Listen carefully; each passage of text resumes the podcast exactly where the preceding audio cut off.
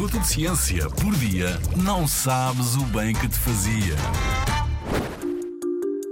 Porquê que as vacinas nos protegem?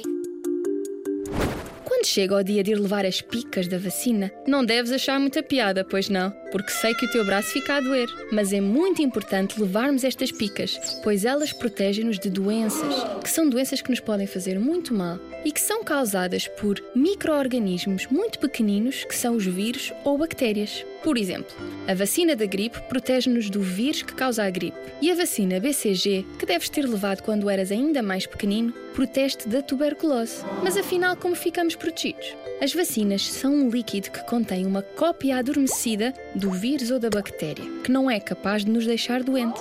O nosso corpo, quando vê essa cópia, identifica-a e reconhece-a. Depois começa a criar exércitos de defesa que são específicos para essa bactéria ou vírus. Assim, se um dia ficarmos expostos à versão verdadeira da bactéria ou do vírus, o nosso corpo vai conseguir dar o alerta vermelho e combater o invasor. Isto acontece porque já estava treinado e preparado para este combate, pois já conhecia a forma do adversário e as armas de ataque. Vês, levares uma pica de vacina é muito bom para o teu corpo. Assim ficas protegido.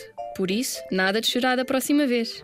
Na Rádio ZigZag, há ciência viva, porque a ciência é para todos.